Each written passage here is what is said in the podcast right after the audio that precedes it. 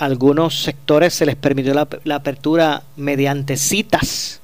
Así que lo que luce es que no necesariamente eh, vemos que eso está ocurriendo, ¿verdad? Y estoy hablando en términos generales para que despierte el análisis, no, no tan solo de las autoridades, sino también del individuo, ¿verdad? Porque esto, el, el, el enfrentar esta pandemia no es solo de las autoridades gubernamentales, también es vital, esencial el compromiso personal de todos los ciudadanos. Ya vimos como ayer estaba un centro grande comercial, mi Facebook lo puse, Luis José Moura, eh, unos visuales de una mega tienda allá en Canóvana. Y eso era, olvídense, eh, una cosa, ¿verdad?, que, que propiciaba, ¿verdad?, el, el contacto humano, por decirlo así, ¿verdad?, de personas haciendo eh, largas filas y aglomerados en establecimientos que ahora pues pueden estar abiertos y al igual que el, el, tráfico vehicular que se podía observar en esa avenida. Así que eh, hay que reflexionar en eso. Eh, hay otros países que han que han este, experimentado ¿verdad? repuntes eh, en la escala de contagios después de liberar o flexibilizar eh, los controles eh, ciudadanos. Así que no es una, no es una eh, ¿verdad? decisión fácil ni sencilla, porque hay que ¿verdad? buscar el balance entre la reapertura económica, porque no piensen solamente que es reapertura económica, sino también la oferta, okay, o, el, o el poder eh, eh, eh, cumplir y poder tener a disposición la, la oferta, las necesidades del ciudadano. Y hay que pues, tener un balance entre eso que es necesario y también obviamente la, la situación de, de, salubridad. Así que me parece que hay que ir pues evaluando eso para que no, ¿verdad? Tomando en cuenta también las realidades de otras latitudes. Que dicho sea de paso, no todas eh, han sido eh, positivas. Eh, hay lugares que algunas determinaciones han sido positivas y otras no, las mismas en otras. O sea, que lo que quiero decir es que cada, cada ¿verdad? latitud tiene sus particularidades o peculiaridades.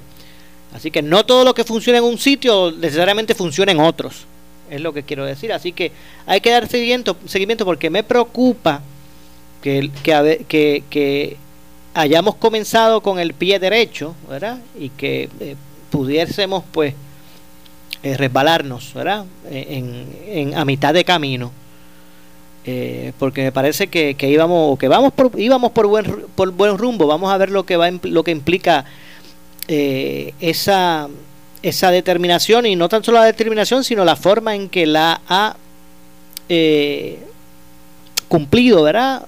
O la ha visualizado la ciudadanía, que es la que ha salido a la calle. Me parece que hay mucha gente que en el su psiquis han pensado que ya lo malo pasó y que ya yo estoy cansado de usar la mascarilla o de estar cambiándome los guantes o lavándome las manos. Y ahora, antes lo hacía muchas veces y ahora lo hago de dos o tres. y por ahí mismo, pues seguir este, teniendo contacto. Y me preocupa eso, ¿verdad? Que, pudiésemos, pudiésemos caer eventualmente a mitad de camino en lo que evitamos al principio. Eso no quiere decir que, se descarte la medida que se ha tomado en este momento, ¿verdad? De esa, de esa, de ese inicio, esas primeras fases de la reapertura. No estoy diciendo que haya que revertirla, pero hay que ir rastreando, eh, evaluando día a día cómo está impactando eso. Si es positivo, pues que permanezca. Si es negativo, pues se revierta. Y me parece que ese es el, ¿verdad? Ese es el, el reto que se debe tener en este momento y, y dirigirnos hacia eso, ¿verdad? Porque eh, es momento, ¿verdad? De, de, no bajar la guardia y continuar atendiendo esta, esta situación. Así que Eh, antes de continuar con otras cosas, vamos a pasar entonces con lo que está ocurriendo en el manejo de emergencias estatal, donde el gobierno ofrece conferencia de prensa para actualizar la respuesta al COVID-19. En este momento, en el podio, está el secretario de Salud, el doctor Lorenzo eh, González. Así que vamos a escuchar eh, lo que están comunicando en este momento. Para hacer contact tracing tiene que ser un caso positivo por PCR. Así que de los 1.005 casos, ella reclama que ha habido contactos hasta un total de 2.000, perdóname, dos, de los pacientes con COVID, ¿a cuántos ustedes han llegado? De esos 1.005. Doctor. Al total de los 1.005. Han llegado a los Claro, lo que pasa es que no todos los miembros, el, el caso es un caso, el contacto es la parte de las personas que tuvieron de, contacto con la persona. Así que, eh, ¿podría traer alguna... Sí, por favor. En términos de los casos y la investigación de casos que se hace, nosotros utilizando la definición del CDC tenemos lo que es un caso confirmado, que es el caso que es con una prueba serológica, con un PCR, un caso probable que es aquel caso que tiene una evidencia de laboratorio con una prueba serológica positiva, ese caso probable tenemos que confirmarlo luego con un PCR. Y tenemos también lo que son los casos sospechosos, que son aquellas personas que presentan síntomas relacionados con el COVID y tienen un enlace epidemiológico con COVID, o sea, han tenido un contacto cercano con una persona que ha salido positiva a COVID. Eh, es el epidemiólogo regional y luego eso lo podemos también a través de Michelle, más tarde yo poder explicarle en un periodo que tengamos un poco más de tiempo, cómo es que se hace la determinación de la investigación dependiendo de los resultados de las pruebas. O sea que aunque tenemos los 1900 y pico, que no recuerdo ahora el nombre, los 1924, con, pruebas eh, positivas, no necesariamente para efectos de investigación epidemiológica se consideran como casos confirmados. En ese sentido, eh, nosotros entonces determinamos la investigación que se hace, se levantan los datos y obviamente los datos que ustedes reciben diariamente eh, a nivel de, siempre va a haber un periodo entre 24 a 48 horas en que se tarda en hacer esta investigación. O sea que lo que se recibe hoy son las pruebas que estuvimos recibiendo durante el día de ayer positivo, se hace la depuración para identificar lo que es el caso único positivo y esa información entonces son los equipos epidemiológicos regionales quienes se encargan de hacer la investigación. Y cuando ustedes hablan de personas recuperadas, ¿ustedes también se refieren al este universo, o sea, la sacan de este universo de las 1005 o es de todas? No, son precisamente de las 1005. Si pueden poner la tabla de nuevo, vas a ver que el total muestra todos los casos eh, a nivel de molecular que han sido confirmados pues de esos entonces ya tenemos 746, entiendo que era el número, donde ya han pasado 21 días desde el momento de la prueba y han terminado su proceso de aislamiento. Y la probabilidad de que tengan algún tipo de síntomas o este, que estén infecciosos luego de ese periodo es bien baja. Porque le hayan hecho las dos pruebas de querida, sino porque ha pasado el tiempo. Excelente. Sí, vas a ver que los referidos a donación sí necesitan la prueba negativa. A todos ellos, en esos 90 que están ahí, necesitan una prueba negativa y, ¿verdad? Que esa prueba negativa esté por lo menos dentro de, de luego de esos 21 días para que entonces a los 28 días ese proceso que el banco de sangre necesita para orientar la persona, cuando los referimos, ¿verdad? Cada banco de sangre llama a la persona, la orienta y también entonces cita a la persona para que se presente allí se le haga la prueba eh, molecular y entonces hay una segunda prueba, ese ha sido el acuerdo con los bancos de sangre, y antes, antes de que done, después de los 28 días. Por eso es que es el corte de los 21 para dar ese espacio a ese periodo. Okay. Metro. La prueba serológica, se está utilizando la prueba serológica para confirmar un negativo. Para confirmar un negativo, en los 90 tenemos confirmado un negativo. En muchos de los 746 también tenemos negativo. Lo que pasa es que esto es algo voluntario para que entonces ellos este, vayan a donar. Pero sí, tenemos confirmación en esos 90 que han voluntariamente decidido pasar por el proceso con los bancos de sangre. Tenemos una prueba molecular, dije. Dije molecular. Ah, tú dices serológica. Ah, no, serológica realmente pueden hacerse las pruebas serológicas y eso da una noción, ¿verdad?, de dónde estamos, pero tiene que ser una prueba molecular para poder confirmar. pero para al banco de sangre, pero esas, esas 243 son personas que se han hecho la prueba serológica pasada. Ah, las 243, correcto. Las 243 son personas adicionales a los 1005 que entonces estarían dentro del grupo grande que, que mencionó la compañera. De los 1900, ah, o sea, de los Exactamente, correcto. Entonces, para que esté claro, secretario y, capo, este, ¿hay planes de, de, hacer este proceso investigativo con los 900 y pico que han dado positivo a prueba serológica o esto se va a mantener únicamente entre los que den positivo a la prueba molecular. Lo que se está buscando es que aquellos que han dado positivo a prueba serológica, todos ellos, pues se confirme con la molecular. Todos, todos los que hayan dado positivo a prueba serológica. ¿Y cómo se está haciendo ese proceso? ¿Se está llamando a esas personas? ¿Qué, qué, proceso está siguiendo para lograr que se hagan la prueba molecular?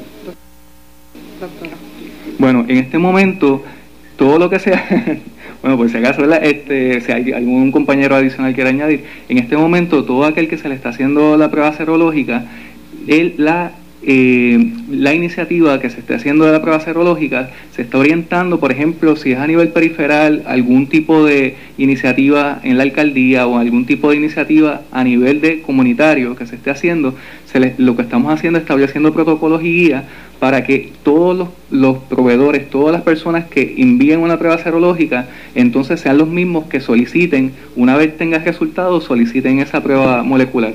Así que queda en, la persona, queda en el paciente. Queda, queda en el proveedor, en, aquel, eh, aquel médico, aquel tecnólogo médico que ve el resultado, entonces orientar a ese paciente para que vuelva a hacerse la, la prueba molecular. En términos de guías y protocolos, es, como lo estamos haciendo, como una recomendación para que el paciente no, no, piense que, ¿verdad? que con solo una prueba serológica es suficiente. Y por último, para el secretario de, Hacienda, eh, mencionó ¿verdad? que había tres fases iniciales en, en, esto de la entrega de los 1.200 dólares. Sin embargo, todavía para las personas que reciben seguro social y no rinden planillas, todavía no hay una fecha o un estimado definido. En, en, teoría podrían participar de la tercera fase, eh, aquellos que no radican planilla, los que radican planilla pues podrían eh, recibir los beneficios durante la primera o segunda fase. Y también aclaro, eh, cuando hablamos de, de fase, que comience la segunda fase no significa que la primera ha concluido. Este, van a haber momentos en que correlacionan. Por ejemplo, un contribuyente que no haya radicado planilla 2018, que radique su planilla 2019 en julio, este, probablemente pueda recibir esto, este beneficio. Eh, en cuanto a las personas que no radican planilla, eh, todas aquellas, incluyendo los participantes del Seguro Social, pudiesen beneficiarse a través de la someter ¿verdad? esta declaración eh, informativa, por llamarla de alguna manera, a través de, de Suri, sin mediar, ¿verdad? sin el requisito de tener que crear una cuenta como contribuyente. Si nosotros seguimos trabajando para obtener información esencial de parte de las autoridades federales, y poder establecer ¿verdad? un mecanismo externo eh, a tenor ¿verdad? Con, con, y atendiendo a las preocupaciones de, la gobernadora. Pero entonces, para esta población de 400.000 mil eh, personas que reciben seguro social pero no rinden planilla, eh, ¿el estimado es que empiecen a recibir esto este cheque a finales de mayo o sería posteriormente? Eh, pudiesen participar en la tercera fase, aquellos que tienen acceso a la tecnología. al momento no tengo ¿verdad? una certeza en cuanto a, a los planes de trabajo eh, porque dependo En, gran medida en que el gobierno federal me dé una información que es esencial para poderle hacer llegar este dinero, eh, particularmente eh, saber quiénes son esas personas. Muchas de estas personas no radican planilla, el Departamento de Hacienda no tiene visibilidad, si lo tiene la Administración de, del Seguro Social, la vasta mayoría, por no decir todos los participantes del Seguro Social, tienen cuenta de banco y con esta información, comparando con nuestros récords, en caso de, que ¿verdad? no hayan récords de ellos, pues nosotros nos sentiríamos cómodos emitiendo el pago tal cual como hará el Tesoro Federal a sus participantes del Seguro Social. Todavía, eh, si no ¿verdad? Eh, me equivoco, viendo, eh, monitoreando el progreso a, nivel federal, entiendo que no han comenzado fases sustanciales a los pagos ¿verdad? directos a los participantes del Seguro Social. Yo sé que, que tanto el IARES como el Tesoro están trabajando eh, operacionalmente para comenzar esos desembolsos, probablemente asegurándose que esos participantes a nivel nacional pues no hayan sido reclamados como dependientes en, en alguna planilla del 2019, porque según dice la ley, pues quedarían descalificados eh, para poder recibir estos 1.200 dólares. Y eso es verdad que es un asunto que probablemente el IRS y el Tesoro Federal estén manejando en estos momentos. Gracias. Eh, yo estoy esperando, no, eh, porque yo tengo la información de si han sido reclamados como dependientes en la planilla de Puerto Rico. Esa información eh, yo la pudiese verificar con la información que tengo de planilla 2019-2018. Lo que no sé es un participante de Seguro Social que no haya radicado planilla como tal. esas personas pues no, y, ¿verdad? y en la medida que no hayan sido contribuyentes, perdón, este, dependientes, pudieran cualificar para esto. En el plan tal cual como está ahora mismo, eh, ellos pueden entrar ya en la tercera fase y someter la información. Sabemos que se requiere, ¿verdad?, eh, cierto dominio en tecnología, por eso nosotros insistimos y la gobernadora insistió en que el IARES y el, el, la Administración de Seguro Social tramitaran estos pagos directamente. Ellos tomaron una determinación a, a nivel de territorios que no le iban a manejar de esa manera, así que nos toca, ¿verdad?, buscar una alternativa y verdad dependo mucho de, de, lo que de lo que establezca el, el, seguro social y lo que esté dispuesto a compartir con nosotros. Gracias. Primera hora. Sí, sí tengo varias preguntas eh, quiero que la doctora Jessica eh, nuevamente deje claro o sea de estas mil cinco personas que son casos únicos positivos por prueba molecular, no tenemos, no tenemos al día de hoy a cuántas personas se han contactado de estas 1005. Un número, necesito un número. Entendí su explicación, yo quiero un número.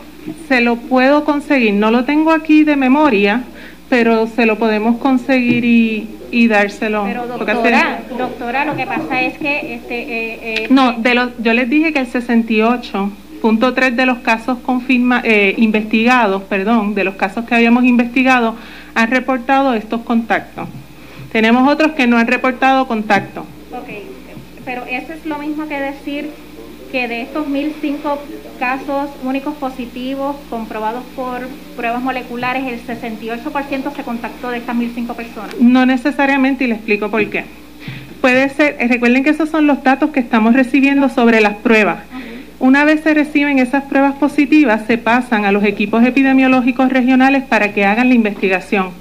Obviamente, eso puede ocurrir un lapso de tiempo, que por eso les, quiero confirmar el número exacto. Es que para tener un, un cuadro claro, ¿verdad?, eh, de, cómo se está llevando el rastreo, este número es esencial. Entonces, sí, yo solo, no, no entendemos cómo presentan hoy el, el, el mapa de rastreo y no tienen este número. Por favor, si lo pueden conseguir, porque para nosotros es bien importante. sobre los casos, los casos confirmados que se han investigado a nivel regional. De, todo, de la totalidad de los casos confirmados que se han investigado a nivel regional. No, no es que no saben, es que ellos no han reportado contactos porque el caso porque el caso no ha querido reportar el contacto porque los porque simplemente ese caso y eso eso nos ha ocurrido también en esta última semana que muchos de los casos positivos estos casos nuevos que hemos detectado en esta semana no han tenido eh, contactos que reportar porque ya se encontraban en aislamiento domiciliario o en una cuarentena domiciliaria porque residían con una persona positiva.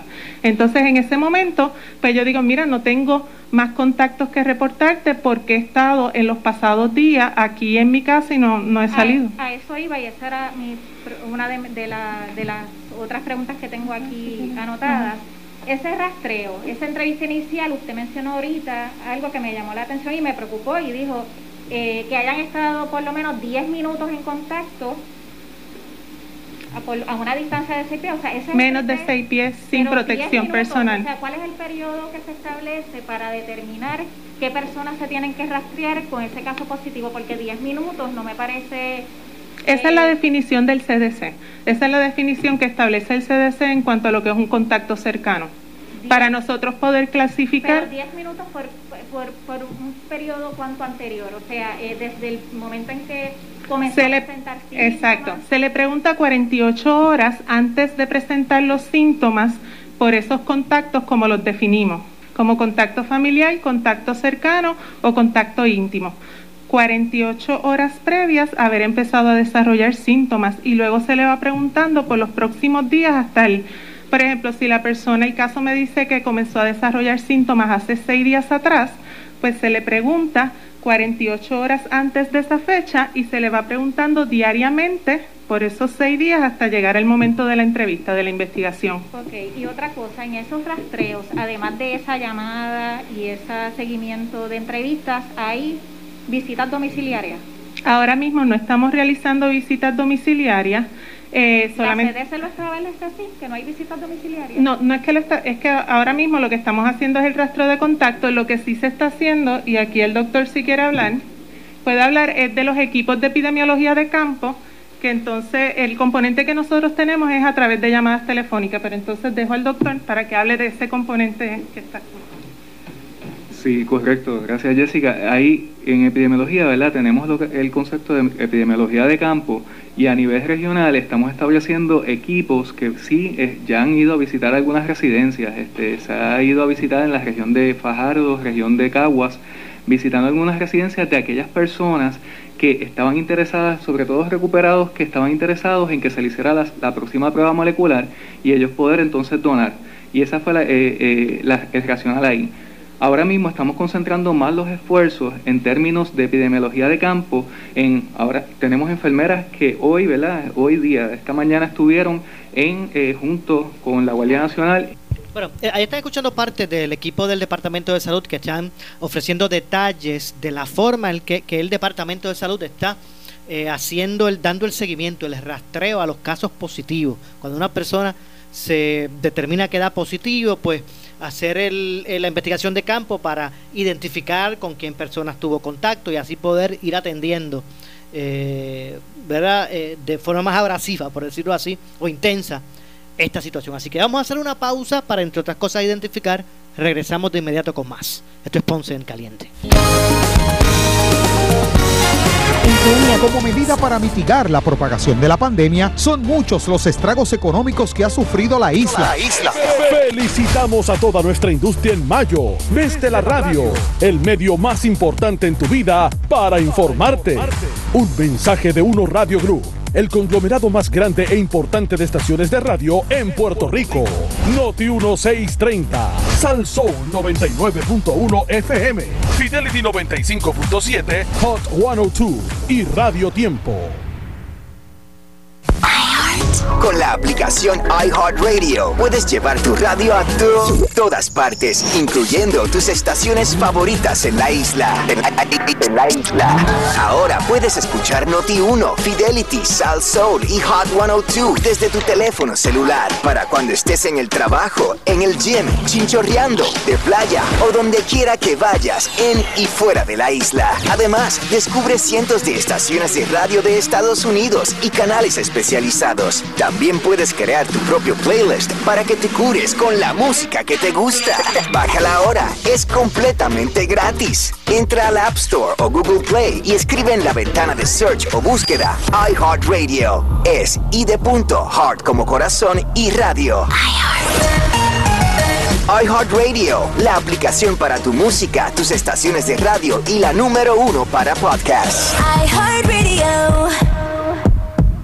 Oscar Crespo y Asociados somos orientadores de casos de seguro social por más de 30 años, con el conocimiento y la experiencia que necesitas al momento de someter tu reclamación. Para orientación, consulte con el licenciado Oscar Crespo, exdirector del Seguro Social Federal. No te confundas y no te dejes engañar. Seguimos ubicados donde siempre, esquina edificio de dos plantas frente al semáforo, en Avenida Fagot Santa Clara, número 3042 Ponce, 787 642 2452. Noti 1630 felicita a toda la industria radial y celebra mayo, mes de la radio. WUNO 630 AM y W232DH 94.3 FM San Juan, WPRP 910 AM Ponce, WORA 760 AM en Mayagüez, WNEL 1430 en Caguas y WCMN 1280 AM en Arecibo. Pa- pa- pa- para mantenerte informado, entra a nuestra página web notiuno.com. Descarga la aplicación Noti1 630 en tu celular y síguenos en las redes sociales, Facebook y Twitter. Somos Noti1 630, con los mejores talentos de la radio y haciendo la diferencia en nuestro Puerto Rico. Celebrando Mayo, mes de la radio. Noti 1630 te presenta las noticias del momento. Las noticias del momento. Pasamos a la sala de redacción Rafael Rafi Jiménez. Buenas tardes, soy Gelmarí Rivera y usted escucha Noti 1630 primeros con la noticia, última hora 2 con 1. El portavoz de la mayoría en la Cámara de Representantes, Gabriel Rodríguez Aguiló, dijo categóricamente en el programa En Caliente con la Jovet que nadie le crea a los funcionarios del gobierno en sus testimonios ante la Comisión Cameral de Salud sobre la fallida compra de pruebas de coronavirus, señalando que fue evidente que en el proceso hubo incongruencia y además falta de dirección y seriedad. el gobierno de Puerto Rico. Ayer nadie nos pudo decir quién es el responsable. Miriam Sánchez tuvo. La, la cara de decirnos a nosotros, ah, eso es salud, Departamento de Salud. Pero si es que aquí todo, el mundo intervino. ¿Quién es el Departamento de Salud? Si no, no había ni, ni secretario había en ese momento. Ni secretario había en ese momento. Imagínate. O sea, de eso es de lo que estamos hablando. O sea, que ciertamente aquí hemos tenido un sinnúmero de, de incongruencias, de falta de- de dirección, de falta de hasta de seriedad en el momento de, de atender este asunto tan importante para todos los Mi puertorriqueños. impresión es que en la Cámara no le creyeron. Y no, No, no. ustedes, sino que no le creyó Tatito y no le creyeron, no le creyó Luis Raúl Torres y todos los que me han escrito a mí que son populares. Y no creo que le creyera Denis Márquez, que es independentista. Ni- y lo más y más importante para mí, el pueblo de Puerto Rico no le cree lo que está tratando de decirnos la Cámara de Representantes en esta investigación. Última hora 2 con 3, el portavoz de la Junta de Supervisión Fiscal, Eduard Sayas, dijo en Caliente con la Jovet que todavía el gobierno no ha solicitado al organismo congresional los 50 millones para la demolición y reconstrucción de estructuras en el área sur tras los terremotos de enero pasado. Eso, eso es para que sepa que, que siempre eh, la Junta ha hecho lo posible por, por Pero es que me da la impresión entonces que le están echando los 20 a la Junta y que lo Bueno. están presentando en esta emergencia como si la Junta fuera el malo de la película y no el gobierno que no suelta a los chavos. No, y salió a relucir en estos días, Carmen, que, que había una petición, eh, esa a la que tú te refieres, de 50 millones para la reconstrucción, demolición y reconstrucción de algunas estructuras. Este, y, y, pues, en ese sentido, te tengo que decir que esa, esa petición nunca llegó eh, a la Junta. Eh, estamos hablando de 50 millones. Eh, con muchísimo gusto, cuando se envíe, la, la Junta va- hará lo que le corresponde, ¿no? Evaluar la petición y, y tomar, tomar una de- determinación. Pero eres consciente de que los están presentando como los malos de la película, porque la gente, como uno no sabe lo que ha hecho y lo que ha dejado de hacer la gobernadora, si envió si no, o no envió, ahora porque tú lo dices, este, se da la impresión como que la Junta no quiere ni un chavito para los que están sufriendo a consecuencia del COVID. Bueno, eh, Carmen, en ese sentido tengo que decir que no solamente ahora, a través de- del tiempo, pues eh, es muy fácil echar la, la, como tú dices, los 20 a la Junta por, por todo, pero en este caso eh, te, puedo constatar que esa petición no ha llegado, este, a lo mejor hay una mala comunicación, una falta de información, pero pero por lo menos esa petición nunca llegó ni formal ni informalmente. Última hora 2.5, el analista de política José Sánchez Acosta consideró en el programa Palo Limpio que la Comisión de Salud que investiga la compra de pruebas de COVID-19 no debe pasar por alto a Juan Maldonado y su vínculo en la millonaria transacción. No nos olvidemos aquí, no nos olvide- y esto es importante que la comisión no cierre operaciones antes de llegar a Juan Maldonado, porque Juan Maldonado tiene contactos con el gobierno. Juan Maldonado salió votado por corrupto de la ATM, pero sigue muy atado al partido, ha sido donante, ha sido fund- fundraiser, y hay que escudriñar y llegar a la verdadera razón de por qué llegó Juan Maldonado a esa mesa y a ese chequecito. Abel Cabeza, que es la persona que va a estar deponiendo hoy, puede dar las contestaciones. Pero esto es importante, José, tampoco puede ser, usted conoce a Juan Maldonado, porque ya puede decir que no. De hecho, probablemente dice que no, ah, sí, yo sé quién era, pero no, no tiene que ver nada. No puede quedarse ahí. antes de, hacer una, de hacer una pregunta, déjame, déjame investigado esa relación. Eh, José, mira, una, yo sé que, oye, esa, esa, ese brazo de la investigación es importante, ese ángulo, yo creo que es el más importante, pero son 19 millones. 19 millones no se desembolsan ni se autorizan sin que la directora de gerencia y presupuesto del gobierno no estudie una transacción como esa. Eso es importante. Y no es menos importante que Manuel Cabeza y Juan Maldonado, porque estas son las noticias del momento. Noti 1630, primero con la noticia, continúa. Última hora 2.7. En breve le echamos más leña al fuego en Ponce en Caliente por Noti 910.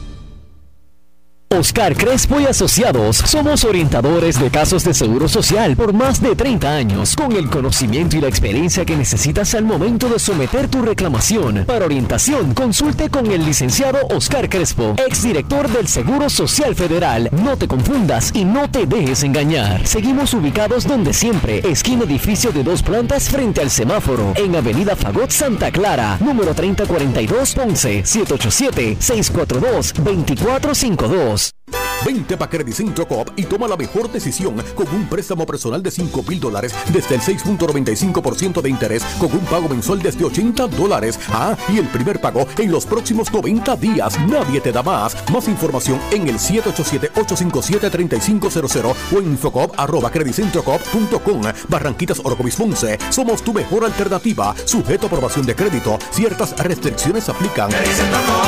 Acciones y depósitos asegurados hasta 250 mil dólares por El área sur está que quema. Continuamos con Luis José Moura y Ponce en Caliente por el 910 de tu radio. Bueno, 2 con 8 de la tarde, esto es Ponce en Caliente. Yo soy Luis José Moura. Usted me escucha de lunes a viernes a la 1 y 30 de la tarde por aquí por Noti1, analizando los temas de interés general en Puerto Rico. Y antes de regresar a la conferencia de prensa desde manejo de emergencias estatal, eh, quiero aprovechar para eh, nuevamente informarles acerca de esta iniciativa de Unos Radio Group. Y es que cuando todo parece estar detenido eh, y sin idea de qué hacer, es ese momento donde el puertorriqueño pues saca su, su bravura, ¿verdad? su, su espíritu emprendedor y se enrolla las mangas y dice, vamos a impulsarnos. Uno Radio Group y toda su plataforma de radio y digital presenta Radio Impulso 100%. Esta iniciativa se convierte en la voz de esos emprendedores y empresarios que están dispuestos a darlo todo. En Uno Radio Group te ayudamos a impulsarte, dándote un espaldarazo en eso, a esos pequeños y medianos comerciantes que están dispuestos a echar hacia adelante como buenos puertorriqueños. Así que creamos espacios, oportunidades de negocio para que toda eh, la isla sepa. Yo me impulso 100%, así que sea parte de Radio Impulso 100%, comunicándose al 787-773-7474 área metro o al 787-841-1011 el resto de la isla. O puede enviar, ¿verdad? Un, enviarnos un email a radioimpulso arroba para eh, orientación. La mejor eh, plataforma de radio digital, Uno Radio Group, puertorriqueños de corazón. Así que esto, eh. Es esa herramienta para impulsarnos en este momento, ¿verdad? de crisis. Así que llame, llame al 787-841-1011, los medianos, pequeños eh, comerciantes al respecto. Bueno, eh, hablaba de lo preocupante que ha sido o que es, ¿verdad? El, lo que el, reflejo que hemos visto en la calle eh, relacionado a, la apertura gradual, esa primera fase de la economía y la importancia de evaluar, ¿verdad? Cómo, cómo ha incidido en el comportamiento del ciudadano eh, y obviamente, pues esto, parte de eso, lo es lo que son las pruebas realizadas, Usted podrá escuchar como que es una cantaleta, ¿verdad? Pero las pruebas son las que determinan. Recuerden que este enemigo que enfrentamos, invisible, también nos usa a nosotros los ciudadanos para esparcirse eh, de forma discreta. ¿A qué me refiero? Que hay personas que no tienen síntoma alguno, pero portan el virus y pueden ¿verdad? infectar a otros. ¿verdad? Es, esto, eso es lo, lo, lo, lo difícil, ¿verdad? Lo, eh, eh, lo crítico de esta, de, esta pandemia, porque si fuera, si fuera, eh, si a todos los pacientes infectados eh, todos presentaran sintomología, pues uno los puede identificar o por lo menos eh, tenerlos como casos sospechosos sin ninguna prueba. Pero como no es así, hay que hacerle pruebas a la gente. Y ya ustedes han visto, por, de tanta, ¿verdad? Pero, tanta información que ha surgido, porque aquí en Puerto Rico hay excelentes profesionales de la salud, ¿verdad? Personas capacitadas para atender esto y en cualquier lugar. Eh, pues ya ustedes han visto que realmente esas pruebas rápidas, que es la mayoría de las que se están haciendo por ahí o de las que ha comprado el gobierno, no necesariamente son buenas para, para tener certeza de un caso positivo. De hecho, el mismo Departamento de Salud, una persona que da eh, eh, positivo en una prueba rápida, no se le cataloga como positivo, se le cataloga como caso sospechoso. Y necesita entonces la prueba molecular. Así que cuando tú, usted escuche que lo que están haciendo son pruebas rápidas, eso es, eso no, eso pues realmente no, no este, va al, al, al, al ¿verdad? Al origen del asunto o a lo que se necesita. Lo que se necesitan son las pruebas moleculares. Pues hay que continuar haciéndolo. Y no tan solo eso, hay que eh, eh, determinar un mecanismo adecuado de dar el seguimiento a ese paciente positivo. Y cuando me refiero a eso, a, cuando digo seguimiento, ¿a qué me refiero?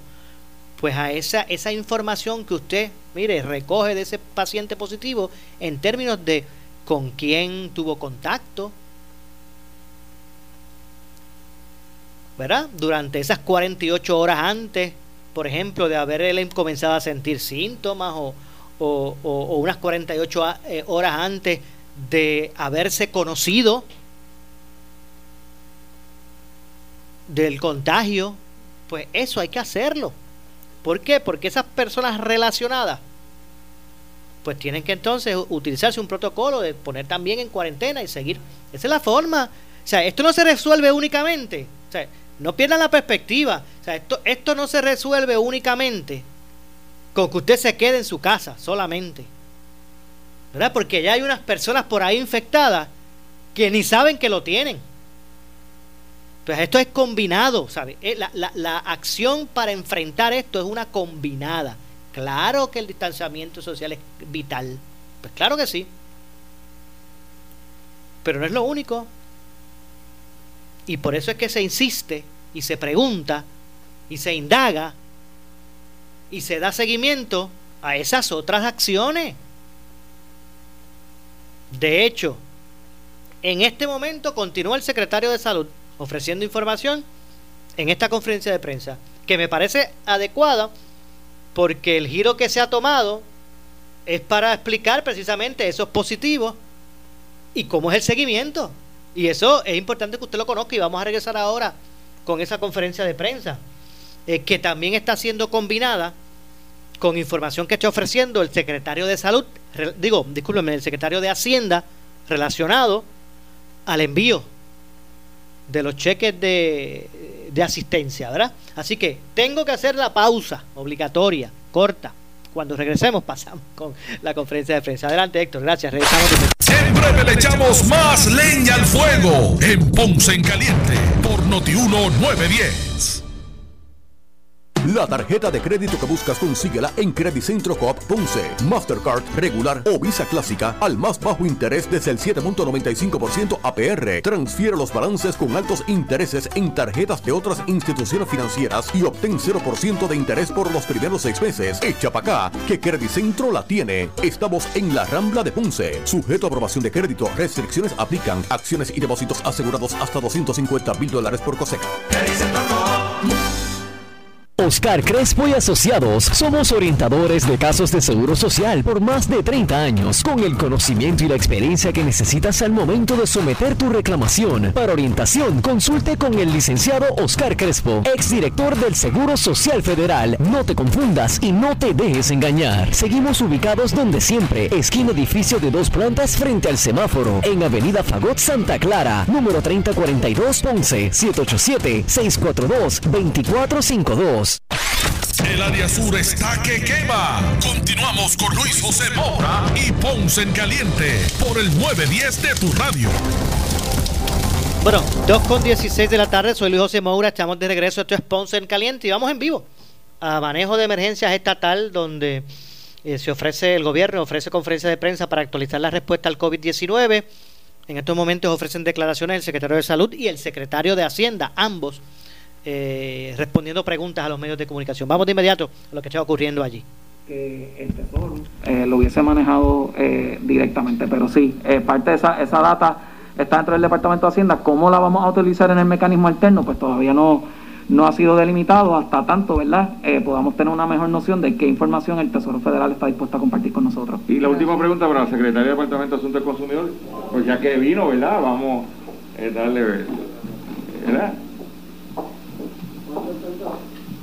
No, no le vamos a preguntar del gas hoy porque, o sea, Estamos en la misma desde, en- desde la semana pasada. Exacto. Secreta- Eh, ah, si, si me permite, Sí. doctor Chopper, quizás expandir un poquito eh, la pregunta que usted le hizo al secretario de Salud sobre qué medidas se están tomando en el esfuerzo en conjunto de varias agencias para la reapertura del comercio.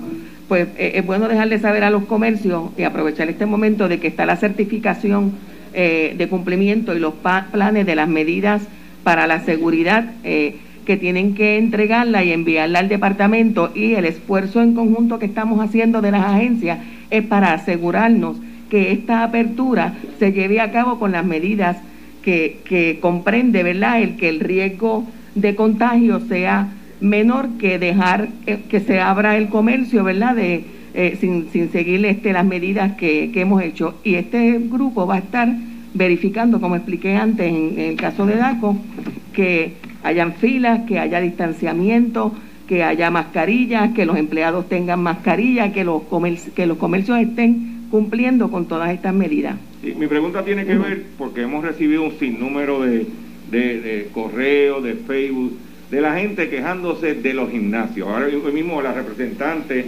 eh, Rodríguez eh, está radicando una medida y básicamente en los años, los que llevan muchos años en esto son la misma gente. Antes se llamaba Lady of America, ahora se llaman Health Club of America.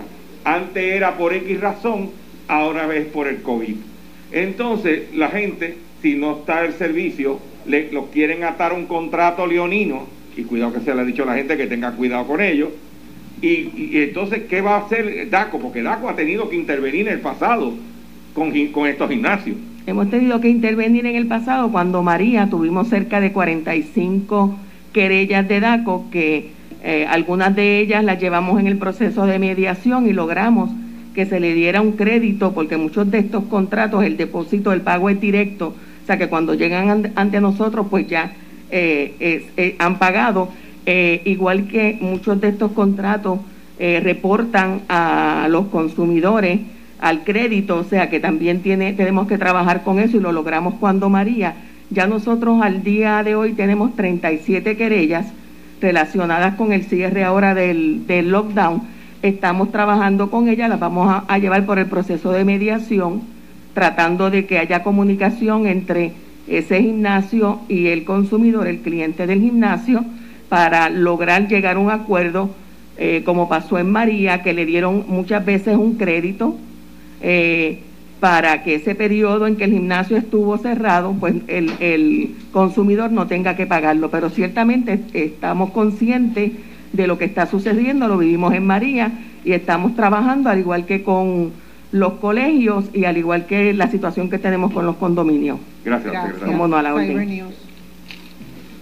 Secretario de Hacienda, ya, pa- ya obviamente logrado el acuerdo con, con el Tesoro y el IRS, ¿qué seguimiento le va a dar a usted o si empezó el seguimiento para lograr que esa, esas restricciones que se le ponen a los territorios específicos a Puerto Rico pues se enmienden porque ya usted mismo lo especificó que en a- ocasiones anteriores ha pasado lo mismo.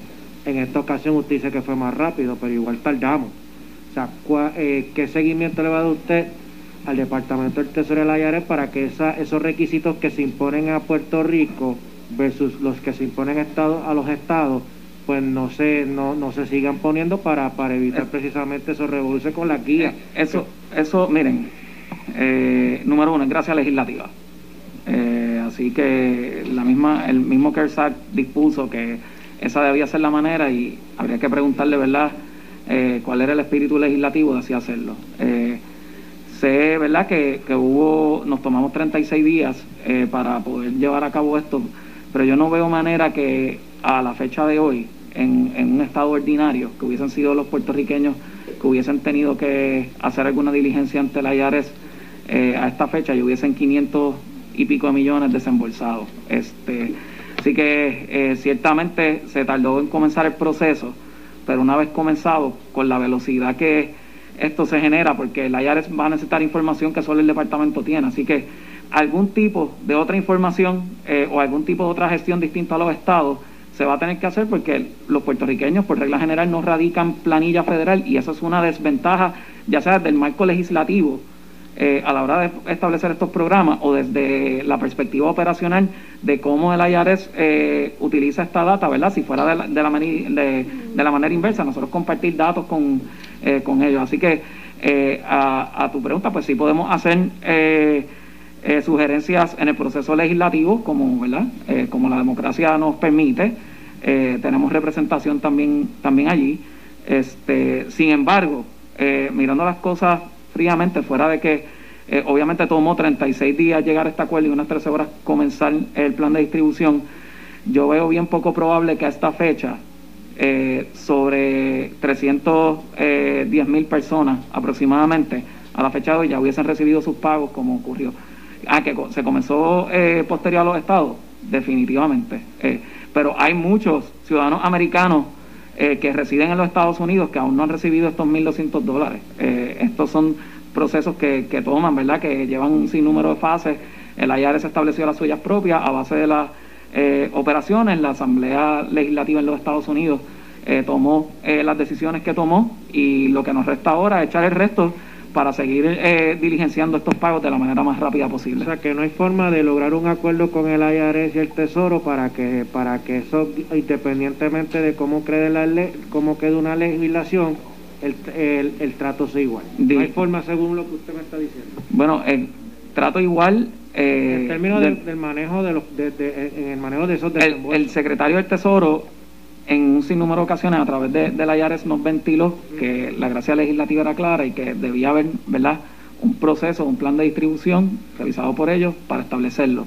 Consideraciones por encima de la ley, tengo que decir que la IARES eh, no está verdad Eh, en posición de poderlo llevar a cabo. Debería haber enmienda a la legislación, pero volvemos.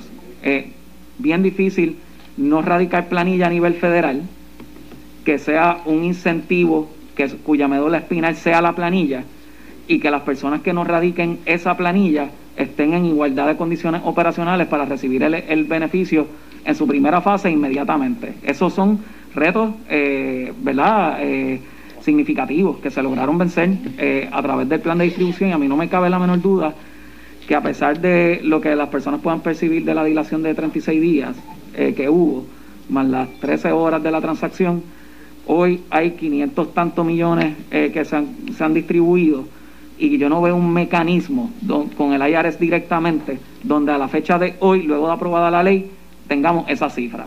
Eh, eso es dentro de mi conocimiento eh, operacional, que llevo tres años y medio en el Departamento de Hacienda, bregando con sistemas de información, eh, bregando con prola- programas de naturaleza similar, acceso a información sobre los programas establecidos en años anteriores.